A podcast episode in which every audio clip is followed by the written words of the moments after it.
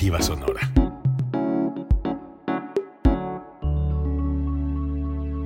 Código Libre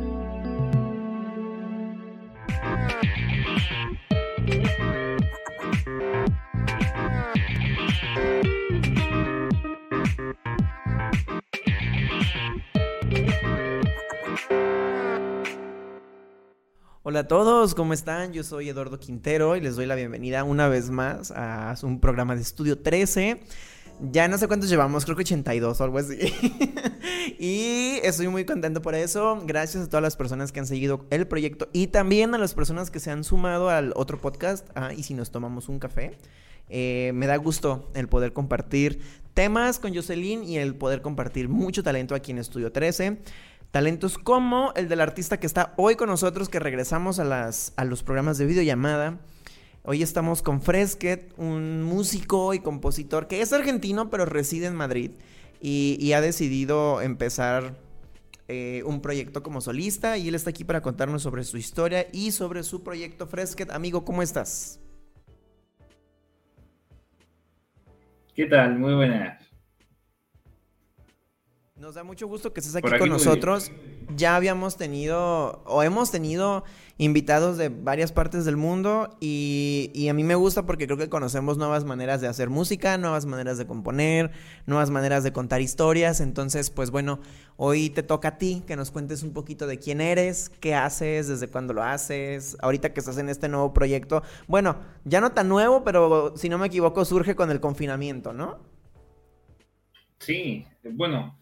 Yo soy Sergio Fresquet, soy músico desde que tengo uso de razón. El tema es que, claro, durante muchos años eh, he sido bajista y he formado parte de distintos grupos hasta que llega el confinamiento y la imposibilidad de tocar en directo.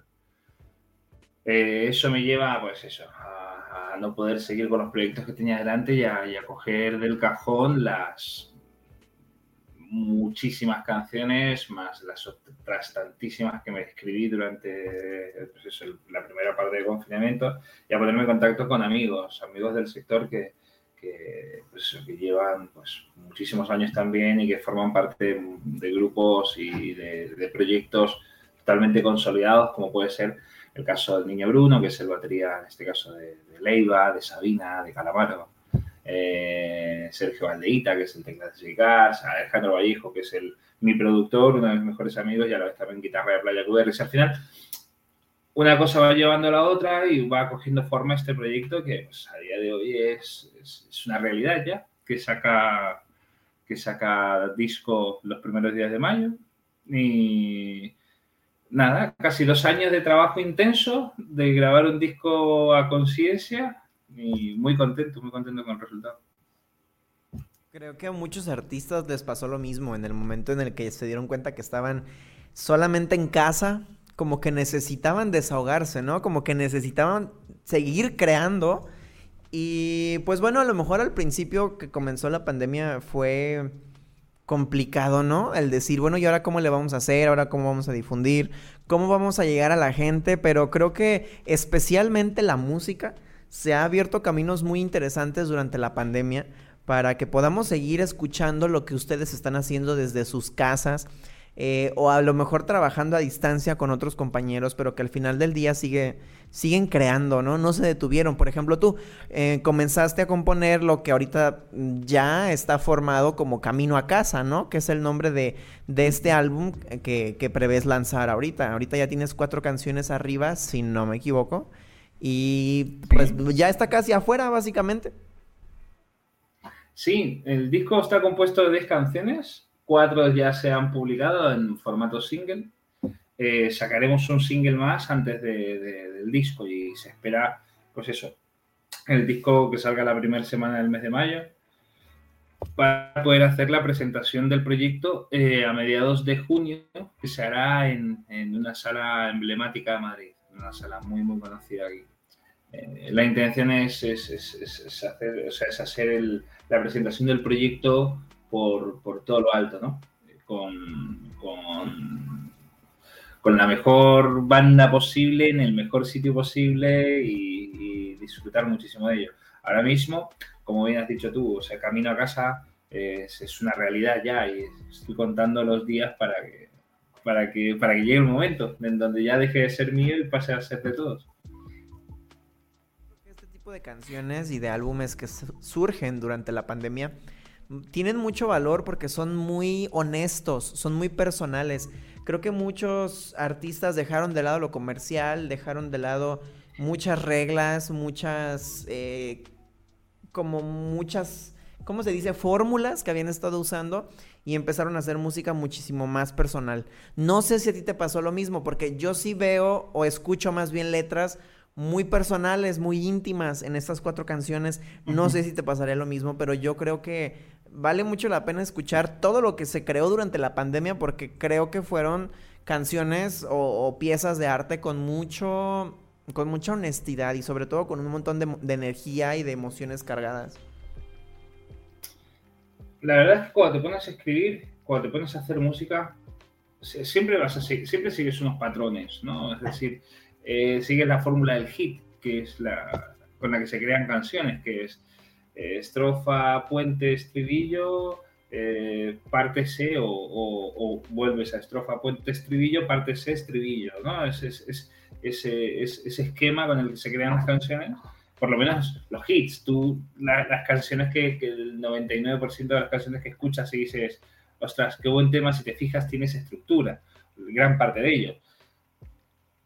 Evidentemente, cuando escribes música mantienes esa estructura, pero sí es verdad que poder dedicarle mayor cantidad de tiempo a la creación, poder dedicarle mayor cantidad de tiempo a, sentarte con el piano, sentarte con la guitarra, eh, con un blog de notas y hacerlo de la manera más rústica posible, con un bolígrafo y un papel o un lápiz y ponerte a escribir como se, ha hecho toda la vida y no ya como nos habíamos acostumbrado a componer, ¿no? Frente a un ordenador y escribiendo en el teclado a medida que vas tocando en, el estudio de, donde, luego vas a hacer las primeras tomas de la maqueta que luego vas a presentar. ¿no? Entonces, era, antes estaba todo como más, tenía que ser más rápido porque tenías el tiempo para dedicarle a esto, el tiempo para dedicarle a aquello.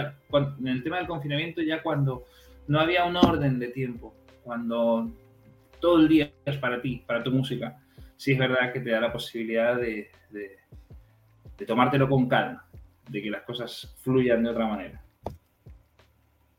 Muchísimo más personal, supongo. Creo que este lado hogareño, este lado íntimo de decir estoy en casa componiendo, poniendo el, corazón y, las cosas que me han ido pasando durante la pandemia en esta música, creo que también eso es algo con lo que la gente se puede identificar y aparte pueden apreciar un montón. ¿Qué te parece si escuchamos la primera, la primera canción que tenemos aquí, que es la más reciente que sacaron, que se llama Echo? Eh, para que la gente la escuche, vean el video musical y ahorita regresamos y nos cuentas de qué se trata esta canción, qué nos quisiste contar, qué es, cómo fue el crearla, ¿cómo ves? Perfecto. Entonces vamos a pedir la producción si podemos ver el video musical de Echo, por favor.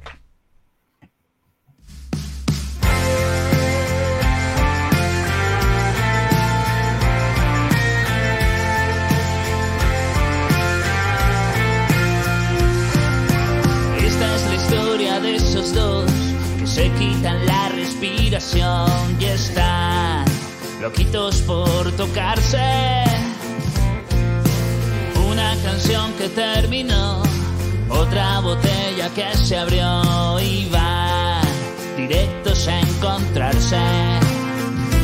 Donde todo se confunde y se pervierte a la vez. Donde todo se disfruta y persiguen y se tienen ganas. De sol a sol está buscando un solo motivo para seguir imaginando que no está perdido y todo el tiempo está pensando, darse por vencido porque no podría salir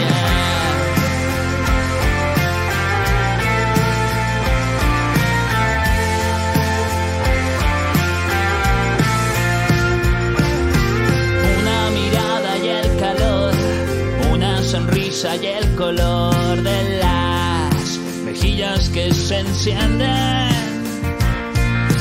Giran el mundo a su favor, cuentan historias sin control y están seguros que se entienden, donde todo se confunde y se pervierte a la vez, ya se comen con los ojos las palabras que ahora sobran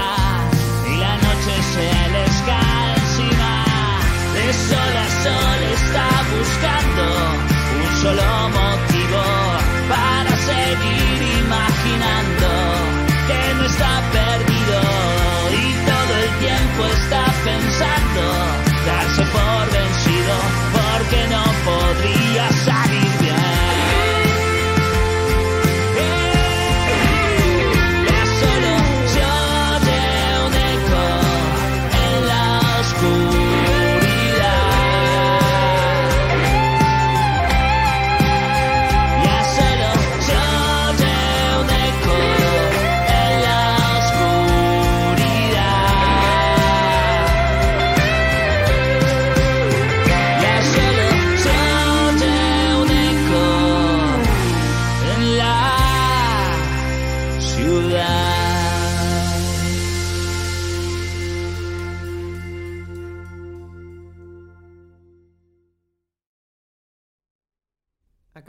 escuchar Echo de Fresquet y me gustaría preguntarte, o bueno, me gustaría que nos contaras de qué se trata esta canción, o qué nos quisiste dar tú a conocer con esta canción en donde nos repites que ya nada más se escucha un eco en la ciudad, ¿no? Me gustaría saber qué fue lo que te inspiró a componer esta canción, o qué querías dejar tú en la gente cuando compusiste esta canción.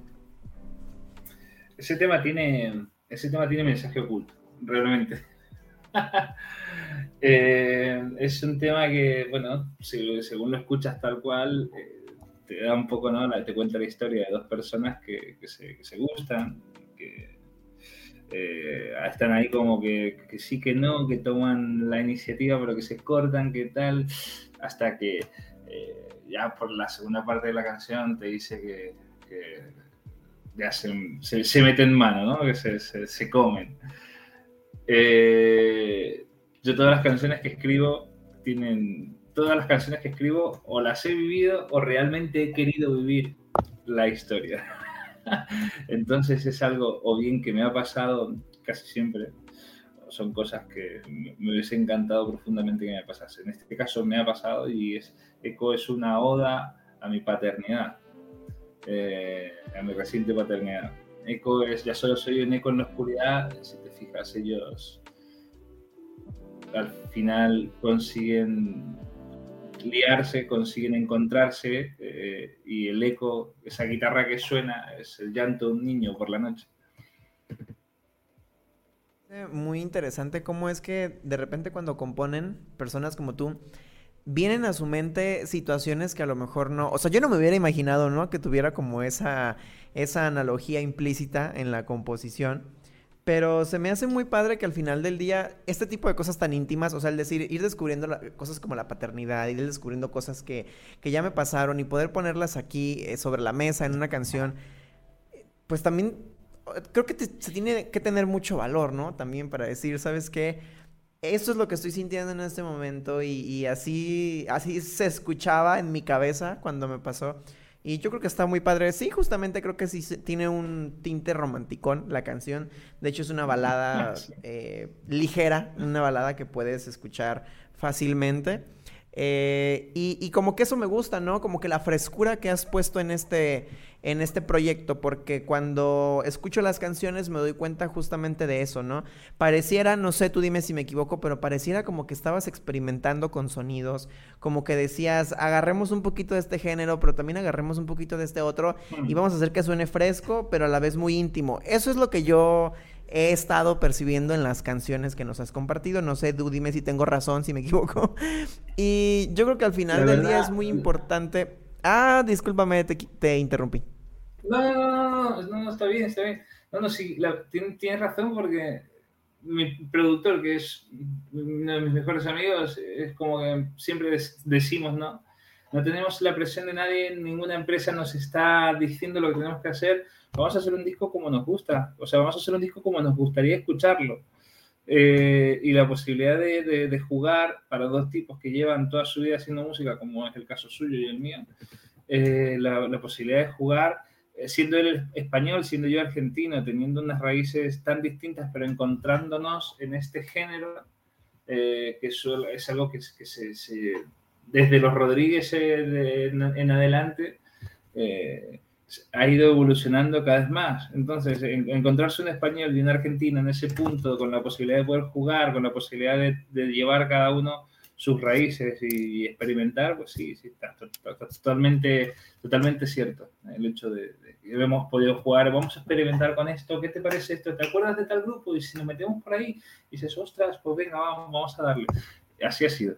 Todo el disco así igual.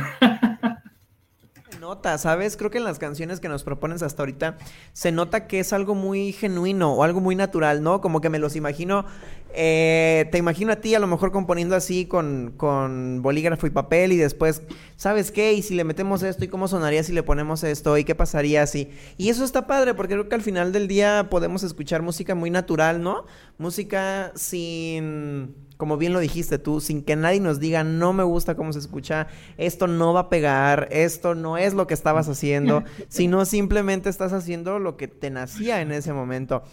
Ah, tenemos un, ah, un comentario. ah, ya puedo ver los comentarios en la pantalla.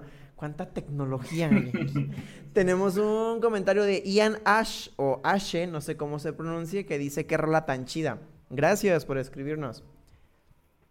Ah, se me fue la onda de lo que estaba diciendo, pero creo que creo que e, era eso lo que quería comentar, ¿no? Que se nota que es un proyecto que salió muy al natural, ¿no? Y que me imagino que todo el álbum va a ser así.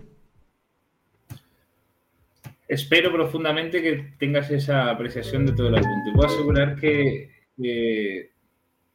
se, ha, buscado eh, en, cada, en cada canción, se ha buscado que mantenga una línea homogénea con las anteriores, pero que cada canción tenga su personalidad propia. Eh, creo sinceramente que es algo en lo que hemos trabajado mucho y que, bueno, como digo, creo sinceramente que, eso es algo que vas a poder percibir. Te vas a dar cuenta que todas las canciones forman parte de algo, porque creo que hasta ahora lo que hay, Revolución, Huracán, Cuatro Días y Eco, son muy distintas una de otras, pero convergen en un mismo punto, o sea, te das cuenta que forman parte de un mismo proyecto. Pues esa misma intención es con lo que hemos trabajado en el resto. Y hay una canción tan atípica, tan western, que aún así encaja con el proyecto. Y hay una canción que, que es tan balada, tan balada calamaresca, que ni siquiera tiene percusión o batería y también te das cuenta que encaja con el proyecto. O sea, se ha buscado eso mismo, se ha buscado la convergencia de todos los temas y que todos mantengan una línea, eh, una línea de unión, pero que cada uno sea de su padre y de su madre. Todas las canciones tienen como esta esencia, em, además de fresca, como también sensible, como también dulce, porque creo que cuando me cuentas esto, los tipos de géneros que hay que entran, yo solamente me imagino eh, canciones románticas, canciones melosas, canciones muy del corazón y que a lo mejor así pueden converger todas. Pero a lo mejor y no es así, a lo mejor hablas de otro tipo de experiencias y aún así van a quedar puesto que los sonidos se están prestando para esto. Y como tú lo dijiste, tienes el tiempo suficiente, o bueno, tal vez ya no, pero lo tuviste al principio del confinamiento, para decir, ¿y qué pasaría si ahora suena así? ¿Y qué pasaría si suena de distinta manera? ¿Y qué pasaría si cambio este acorde por este? Hace poco estábamos platicando con una, banda que ellos nos decían, ¿qué pasó que durante la, la cuarentena nos estresamos y después nos divertimos mucho? Porque teníamos miedo, no sabíamos qué iba a pasar con nuestra música, no sabíamos a dónde íbamos a ir, cómo íbamos a hacer para llegar y al final terminaron divirtiéndose muchísimo y yo creo que eso le pasó a muchos artistas, incluyéndote porque incluso creo que los videos musicales que hasta ahorita nos has propuesto para el para el, el disco pues la verdad están muy padres. O sea, creo que fue un trabajo en el que se han estado divirtiendo mucho y creo que eso es lo más importante, ¿no? De, de decir, seguimos haciendo esto a pesar de que estamos encerrados en casa y ahorita que ya no estamos tan encerrados, pues bueno, vamos a darles a conocer qué es lo que estamos haciendo, aunque todavía no se pueda de manera presencial. Que por cierto, ahorita después me gustaría que nos contaras esa parte, como ¿Cómo te visualizas tú si quieres llevar este disco a, lo, a lo, físico, a seguir cantando, a, a, que la gente lo escuche en vivo o si se va a quedar meramente como un proyecto digital? Eh, pero antes quiero hacerte una pregunta que me surgió ahorita. Eh, pasaste mucho tiempo en casa componiendo. ¿Qué música escuchabas tú en este momento? ¿O qué música sueles escuchar tú cuando estás literal, eh, pues sí, en casa, en tu día a día?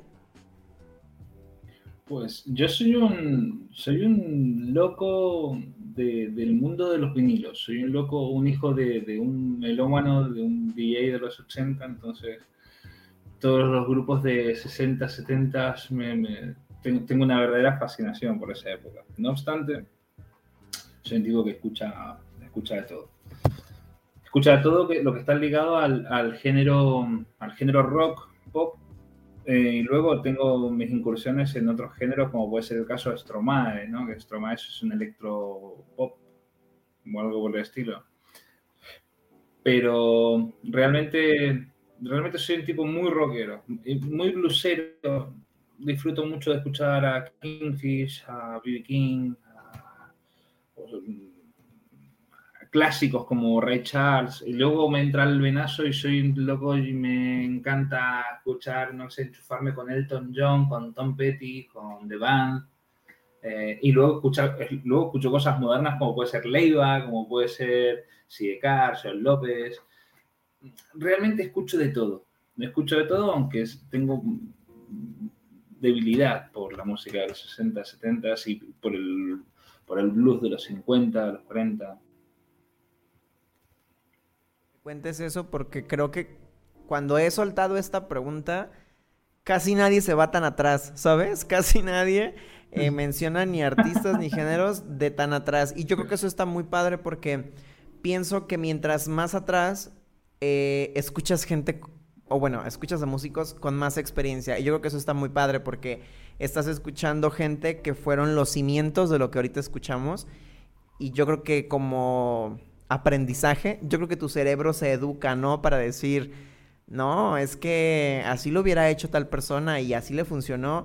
Y, son, los, son los cimientos de lo que escuchamos ahorita. Y eso se me hizo interesante. Eh, yo también suelo escuchar más pop rock, pero, o sea, yo sí soy más para acá, ¿verdad? Sí soy Desconozco totalmente lo que está en esa era, en esa época, sin embargo, el, género me encanta. Este... ¿Te parece bien si escuchamos otra canción y ahorita hablamos un poquito de hacia dónde va el proyecto ya más enfocado, ya que no hay tanta cuarentena? Claro, perfecto. Podemos escuchar Cuatro Días, esta colaboración que tienes con Luca Lucas, eh, no sé cómo se pronuncia su apellido, no sé si pudieras apoyarme con eso. Masciano. Masciano, tal cual, Masciano, como, si fuese una S, Masciano. No, suena italiano. Ah. bueno, podemos escucharla, ver el video y ahorita regresamos para que nos platiques de ella y que nos platiques un poquito de los planes del, del futuro del proyecto. ¿Cómo ves? Muy bien, perfecto. Vamos a escuchar cuatro días.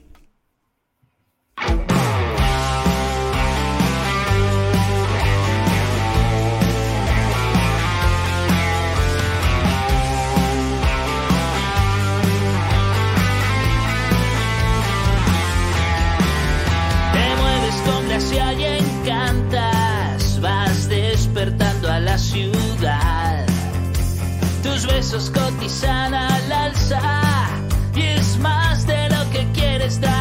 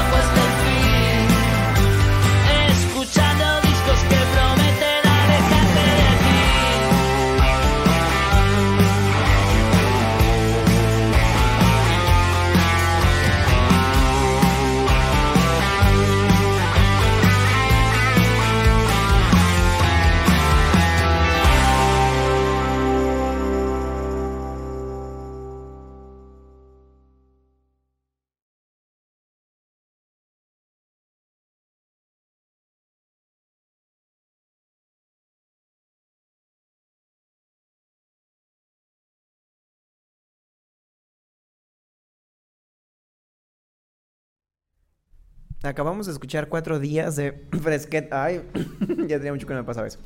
Eh, y antes de que nos cuentes un poquito de qué se trata esta canción, me gustaría contarles que la primera vez que la escuché, eh, pensé dos cosas. La primera fue que me gustó mucho el video musical. Soy muy fan de la animación que, que hicieron. Y la segunda, en cuanto a la letra, creo que se tiene que tener mucho valor para poder contar una historia así.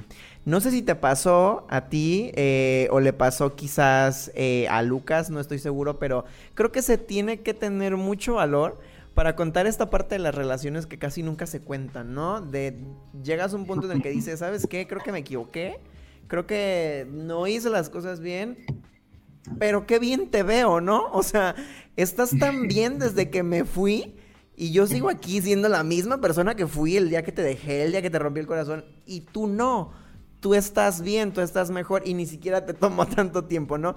Yo creo que esa parte de la relación, que digo, no a todos les pasa, pero casi nunca se cuenta esa parte. Entonces cuando escuché esta canción dije, qué valor y qué padre que puedan aportar algo de eso porque más de una persona se va a sentir identificado aunque no lo diga. Sí, eso es, soy yo. Las canciones sí ese, tema, ese tema precisamente soy yo. Eh, sí, bueno, es, tal cual lo has dicho la historia, ¿no? Hay momentos de, tu vida, de, relaciones pasadas, donde, donde tú sigues atascado y ves que, joder, para la otra persona no era, no era para tanto, que está bien. Y dices, joder, me he equivocado. Lo que tú dices, no, me he equivocado, pero, oh, una puta, qué rápido, qué bien estás. Te ha costado poco, cuatro días y yo, vamos, sigo aquí, sigo aquí estancado. Pero sí, sí. Es, una historia que en efecto me pasó a mí y bueno, gran parte de, de, Camino a Casa, eh, gran parte de Camino a Casa sucede en ese, en, ese periodo, ¿no? En el, periodo previo a ese momento, a ese momento, a la caída, a la recuperación y al encontrarse mejor que nunca. Eh, Camino a casa es un poco el mantra, Camino a casa es el, es el, disco que me acompañó en todo el proceso. Entonces, eh, ahora escucho estas canciones, recuerdo esos momentos y digo, joder, qué, bueno, qué bueno que te pase porque, qué bueno que te pase que lo saques adelante porque lo ves con otra perspectiva cuando ya ha pasado. Pero en ese momento, eh, en ese momento era una necesidad, cuatro días era una necesidad, cuatro días era, era, tenía que contarlo, tenía que cantarlo, tenía que decirle a la contraparte, eh, una puta, lo ha sacado adelante, genial, yo estoy en ello todavía. ¿Sabes qué? Creo que estamos acostumbrados a decir eh, la persona se equivocó y me lastimó. O los dos nos equivocamos, entonces acabó. Pero casi nadie tenemos el valor de decir, sabes que el que, el que se equivocó fui yo. Y, a lo mejor mm. hice las cosas mal y a lo mejor tengo eh, la fuerza para afrontar las consecuencias pero como que muy en el fondo quisiera ver que también te está yendo mal a ti, ¿no? O sea, y casi nunca decimos eso. O sea, casi nunca somos transparentes con esta parte a lo mejor del ego, de decir, bueno, ¿por qué si yo me siento mal, tú no? Y creo que a veces está, está interesante ver el otro lado de la moneda, ¿no? El decir, ok, a lo mejor ya he contado cuando me terminaron, ya he contado cuando me hicieron pedazos, pero es que yo también me he equivocado, ¿no? Porque a todos nos ha pasado. Mm. Y, y, qué crees que me llevo la sorpresa de que ni siquiera le costó tanto trabajo como terminó costándome a mí, a pesar de que fui yo el que se fue, ¿no? Sí, no, y también está, está que, bueno, que hay veces que, cómo, cómo se presentan las personas al mundo una vez atraviesan este tipo de problemas, ¿no? Porque tú puedes ser igual más abierto en, cómo te encuentras con, tus amigos o con amistades comunes o con lo que sea. Y tú ves a la otra persona que dices, o, es, o, lo has superado o es de hielo y, no siente nada porque, claro, la tía se ve increíble, está genial y tú estás en, la miseria, ¿no? Entonces, es, también, es también divertido, cuanto menos, ver cómo, cómo funciona eso en cada persona en particular funciona el duelo, ¿no? Porque puede ser que, justamente lo platicaba ahorita con producción, muchas veces el duelo es bien diferente para todas las personas y a veces ni siquiera alcanzamos a entender cómo es que la otra persona la está pasando tan bien o tan mal si yo no, o sea, yo no entiendo por qué la está pasando así, ¿no? O sea, eh, en este caso de esta canción es como de que, ¿cómo es que la estás pasando tan bien si yo creí que te había hecho pedazos, ¿no? O si yo sentí que me había equivocado tanto. Eh, a, mí, por ejemplo, me, ha llegado a pasar lo contrario, que digo, ¿por qué estás tan hecho pedazos si, si eres tú el que se fue, ¿no? O sea, y, y justo eso que tú dices, eh es, divertido ver, eh, bueno, claro, no en el momento, pero ya cuando pasó el tiempo, es divertido ver las, las dos partes, ¿no? Y cómo muchas veces el amor es tan, tan diferente o es tan inexplicable. Pero yo creo que ahí estoy de acuerdo con cómo estás tan hecho pedazos si eres tú el que se fue. Estoy de acuerdo en que creo que eso lo hablé también en algún momento y en base a Camino a casa me refiero al disco en general, no, no, porque el disco tiene una canción que se llama Camino a casa que no tiene absolutamente nada que ver con, con, el amor. O sí, pero no, con el amor romántico de una persona eh, lo de.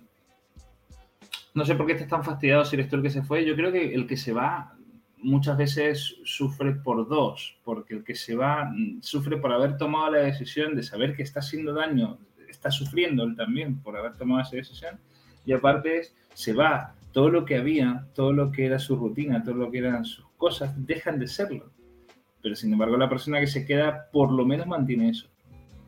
Eh, mantiene la estabilidad de saber dónde, cómo es su día a día, mantiene la estabilidad, aún faltándole una parte que es la persona que se va. Pero es que el que se va toma la decisión, sabe que está haciendo daño, sabe que está sufriendo él y encima pierde todo lo demás. Es como que sufres por dos o por tres. Eh, yo sí estoy, estoy de acuerdo con que el que se va, el que toma la decisión, eh, tiene que estar más jodido. Aunque puedas poner cara de póker, estás más jodido.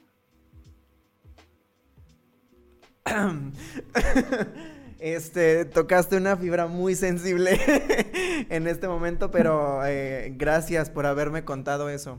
me ayudó. Gracias por haberme dicho eso. Este, te quería preguntar, ¿cómo, ¿cuáles son los planes que tienes para este disco en función del contacto con la gente? Eh, no sé si allá en España ya se pueda hacer pequeños shows, si puedas ir a cantar a pequeños bares, cafés. No sé, ¿cómo, cómo va a ser esta cuestión de decir, vamos a, llevarle este disco a la gente para que lo escuchen? ¿O todavía no se puede decidir algo así?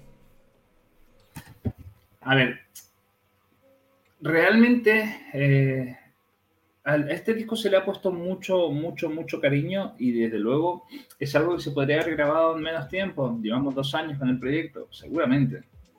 También es verdad que ha sido dos años porque se ha querido dar lo mejor de lo mejor y hacerlo de la mejor manera posible y grabarlo de la mejor manera posible. Y estamos seguros de que lo vamos a presentar y lo vamos a mover de la mejor manera posible. Porque es como que todo ese esfuerzo y todo ese, eh, ese, enfoque que se ha dado desde el principio de hacerlo de la manera más auténtica y que suene de la manera más correcta, más, más, más humana y más, em, más noble, ¿no? Porque tú realmente lo que quieres es, ofrecer lo mejor de ti. Porque para hacer un disco como, como algo comercial, material o lo que sea, pues te metes un fin de semana o dos fines de semana, te grabas un disco del tirón en un estudio, lo, lo imprimes y lo vendes y haces tus conciertos y tal. Cuando realmente estás dando una parte de ti, tienes que asegurarte de que, de que esa parte cumpla con todos los controles de calidad, ¿no? Y, creo que para la, la, entrega, el directo es fundamental hacer una entrega en directo mágica asegurarte que lo vas a hacer como mejor se pueda. Este disco se va a presentar en el mes de junio en una sala emblemática de Madrid, una de las más, no más grandes, porque hay muchas salas más grandes, pero sí es una sala céntrica, céntrica, céntrica de Madrid, por donde han pasado todos los grandes, ¿no? Por donde ha pasado, pues eso, todos los grandes. Los grupazos que te puedas imaginar que vienen de España han pasado por ahí, eh, incluido nuestro amigo Andrés Calamar.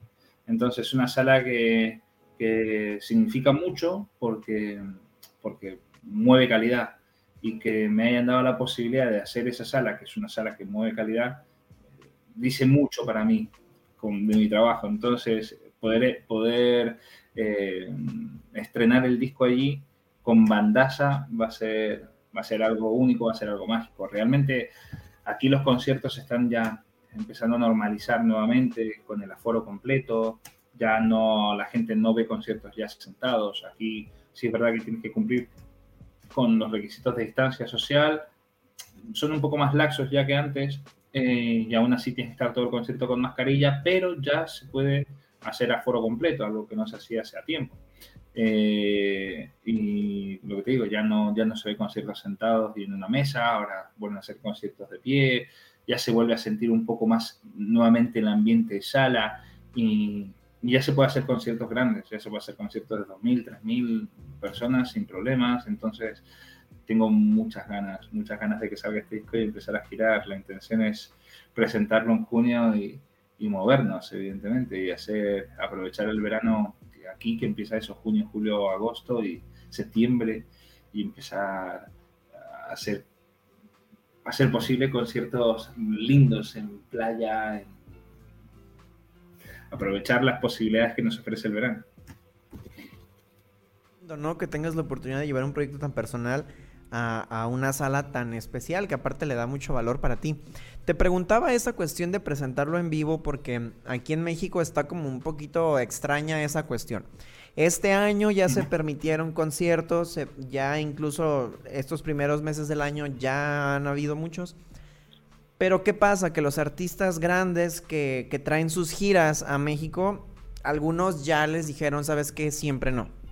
O sea, sí, sí empezamos a traer conciertos, sí, sí empezamos a, a dejar que la gente entre precisamente con, con cubrebocas. Eh, y luego de repente ya no. Entonces, eh, hay algunos a los que todavía no han cancelado, hay otros que no han movido pero hay otros que sí. Entonces, como que está muy extraño eso ahorita aquí. Y quería saber cómo estaba de aquel lado, si ya había un poquito más de libertad, ¿no? Para juntar a la gente y entonces ya tener un concierto en forma. Y qué bueno que ya se pueda. Aquí la verdad es que ya hace falta eso también. pero supongo que es por, bueno, la cantidad de contagios que hay aquí, tal vez no lo permita, pero me da gusto que ya sí se pueda.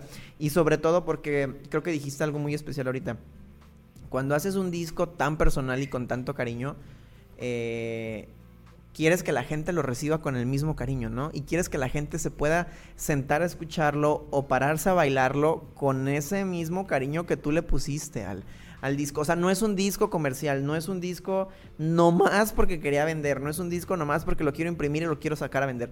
O sea, realmente es un disco donde cuentas historias muy tuyas, pues. O sea, eh, justamente ahorita, ¿no? Como cuatro días que decías, yo necesitaba contar eso y necesitaba cantarlo de alguna manera. Y si tengo la oportunidad de ponerlo en este disco, qué mejor, ¿no? Claro, claro, claro. De eso se trata. Eso es, ese, es el, ese es el kit de la cuestión quieres, achicar lo máximo posible la posibilidad de, error, ¿no? Quieres, achicar al mínimo eh, la, la, posibilidad de error en cuanto a la percepción del, descubridor, de la persona que, que, sí que ha escuchado tus cosas, pero eh, es distinto escuchar un disco donde has tenido la posibilidad de hacer 50.000 tomas de cada cosa y te has quedado con la mejor.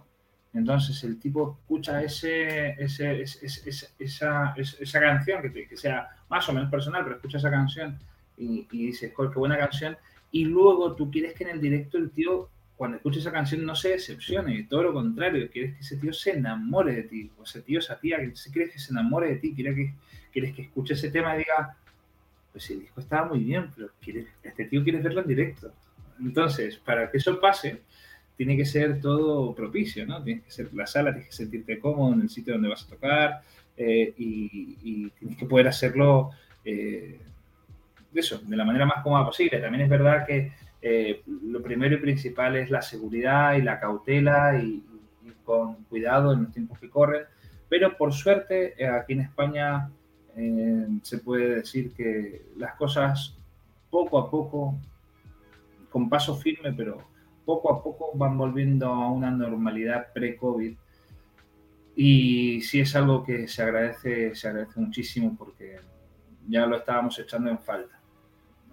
El, sector es un sector que ha sufrido muchísimo, el sector del espectáculo, el sector de, de las artes ha sufrido muchísimo en, este, en, este, en estos últimos dos años y, y el hombre necesita, el hombre y la mujer necesitan, eh, necesitan el arte como necesitan comer. O sea, tú necesitas escuchar música, tú necesitas poder expresarte, tú necesitas poder descargarte, porque para muchos, eh, no solamente para los que lo ejecutamos, sino también para los que lo recibimos, lo escuchamos, es un cable a tierra. Y, que el, que el, que el, que el arte haya ha ido perdiendo terreno en nuestra vida, en nuestro día a día, en nuestra vida, porque no se puede autosustentar, no se puede sostener, porque es todo tan frágil que lo primero que, que trastabilla, lo primero que tambalea es, es, es, es, ese sector, es muy lamentable. Entonces,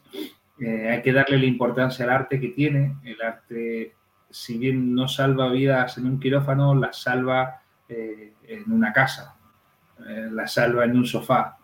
Eh, la música siempre nos va a salvar, la música es lo que un libro para, para, para, para quien se deja esa semana o esos tres o dos días o cinco o, diez o veinte, lo que tardes en leer un libro y disfrutar de esa aventura, para el músico es hacerte viajar en esos 2 minutos 50, en esos 3 minutos 20 de canción. Eh, es tan importante, es tan importante como, como, un buen libro, es tan importante como, como la medicina. Entonces, ver que las cosas se van normalizando nos da tranquilidad, nos da tranquilidad en el sector saber que vamos a volver a tener eh, dentro de no mucho tiempo la posibilidad de, de, sostener el arte por el arte mismo. Yo creo que gran parte de, de nuestro bienestar psicológico en la pandemia tuvo que ver por el arte. O sea, la música, las películas, los libros, las series nos, nos llevaron a pasar muy buenos ratos cuando creíamos que no, que pues que todo estaba mal, ¿no? O cuando no sabíamos para dónde ir. Yo creo que el arte, a pesar de que sufrió mucho, el arte no nos abandonó a nosotros, ¿no? O sea, el arte nos, nos ayudó a, salir en, en, este momento en el que sentíamos que todo estaba mal.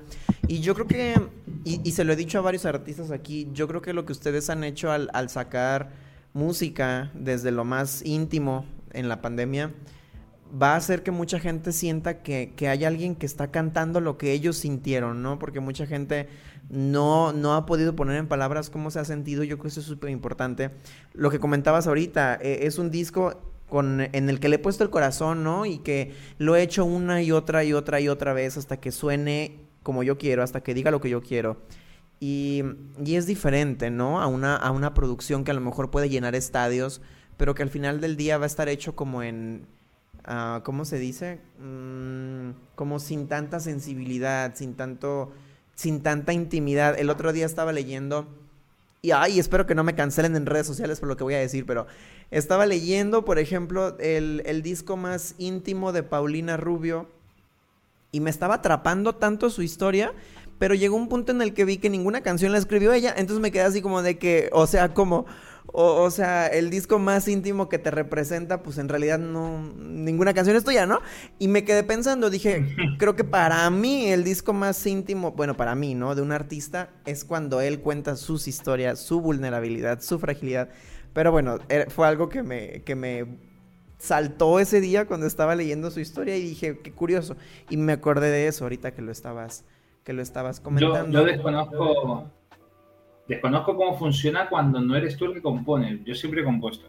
Entonces, pero mm, sin embargo, ustedes tienen al Sol de México y el, tío, al tío le componían las canciones y sin embargo, yo no sé si hay, otro músico en español al que le, profese mayor admiración. O sea, eh, no sé sinceramente cómo funcionan las composiciones cuando no son tuyas pero supongo que también darle, darle tu parte de verdad con tu voz, eh, con tu interpretación, es muy importante. Eh, te escogen, no obstante, sí, no obstante, con lo que has dicho tú, eh, yo también quiero llenar estadios, está claro, pero no a costa de vender eh, un material en el que no creo. O sea, quiero llenar estadios, evidentemente quiero llenar estadios, no uno, cien, mil, pero quiero llenarlos eh, con, algo que voy a defender porque lo quiero realmente, porque es un proceso que ha sido como crear algo de la nada y, que sale de adentro de ti, es una, verdad personal, es una, verdad real, de verdad, o sea, es una verdad real, no es una verdad inventada. Entonces, es, importante para mí eh, eh, defenderlo y ojalá pueda llenar estadios. Que no los consigo, no voy a dejar de estar hiper contento por haber contado esa verdad mía, pero esa verdad. Seguro que le va a llegar a las personas que lo tienen que escuchar en el momento en el que lo tienen que escuchar, porque así es el arte. Como te decía ahorita, el arte llega, te escoge, te salva, te y se vuelve parte de ti, ¿no? Y creo que eso es muy muy importante para cualquier tipo de arte, ¿no? Pero creo que con la música es un poquito más fácil el, el conectar y el hacer tuya una canción o el decir, claro que sí, esto me pasó a mí o así me estoy sintiendo y no sabía cómo, cómo decirlo, ¿no? Fresque, ya se nos acabó el tiempo. Yo quería que pusieran, o sea, podemos poner la tercera canción este, para despedirnos. ¿Qué te parece? Eh, eh, ya cuando nos despidamos, dejamos Huracán para que la gente la escuche y vea el, el, el, video. Pero me gustaría preguntarte si hay algo que nos quieras contar que a lo mejor yo no te haya preguntado eh, durante la entrevista antes de despedirnos. ¿Cómo ves? Ah, que te quiera contar algo. Pues te cuento que tengo muchas ganas de ir a México, así que... Mm, pero no a vacacionar, tengo ganas de ir a México, tengo ganas de, ir a, todo lo que es Latinoamérica. Eh, me encantaría México, evidentemente, porque tenéis una cultura musical realmente muy rica. Eh, soy muy fan del producto mexicano, soy muy fan del cantante mexicano y me encantaría, me encantaría viajar a México y que me reciban con unos buenos tequilas. Bueno, más que tequila, soy de, de, de mezcales. Me reciban con unos buenos mezcales y poder hacer unos buenos conciertos por ahí. Pero mm, yo creo que todo va a llegar a su tiempo cuando tenga que llegar y si tiene que hacerlo. Que a mí me encanta, pues vamos a trabajar. Me encanta la idea, pues vamos a trabajar en ello. Ojalá aparezca el productor indicado en el momento indicado y te diga, tío, nos vamos a México y en el momento en el que llegue a México ya esté con la guitarra por un lado, un bajo por el otro, la maleta ya preparado para salir, porque vamos, es, es, un sueño, sería un sueño poder hacerlo. Eh, poco más, no creo que siempre estoy dispuesto a responder lo que sea, pero no se me ocurre nada. Bien, ojalá que pronto sí puedas venir. Eh, eh, gracias por hablar tan bonito de nuestra cultura. Lo apreciamos un montón. Y sabes qué, antes de despedirnos, me te quisiera decir, cuando tengas el álbum afuera, eh, regresa con nosotros para que nos cuentes cómo fue la experiencia ya de tenerlo afuera, que nos cuentes un poquito más de todas las historias que están dentro del álbum. Y pues nada, para que conozcamos toda esta intimidad que hay detrás de, de este disco, ¿cómo ves? Yo encantado de, estar en vuestra casa. O sea, para mí es un verdadero placer. Así que cuando tenga el disco fuera y, les parezca bien y me inviten, van a tener siempre un sí por respuesta. Gracias. Y pues gracias por haber estado aquí con nosotros hoy. Ojalá que te haya gustado el espacio. Ojalá que a la gente le hayan gustado las canciones. Y, y si les gustaron, acuérdense que pueden ver a pueden encontrar a Fresket en cualquiera de sus redes sociales como Fresket. y también pueden escuchar su música en su plataforma de streaming favorita. Eh, pues nada, esto fue un programa más para Estudio 13. Recuerden que pueden escuchar este programa y todos los demás en su plataforma de streaming favorita, aquí en Facebook. Eh, y pues nada, ojalá que puedan compartir la entrevista, que les haya gustado mucho. Yo soy Eduardo Quintero, esto fue Estudio 13 y hasta la próxima.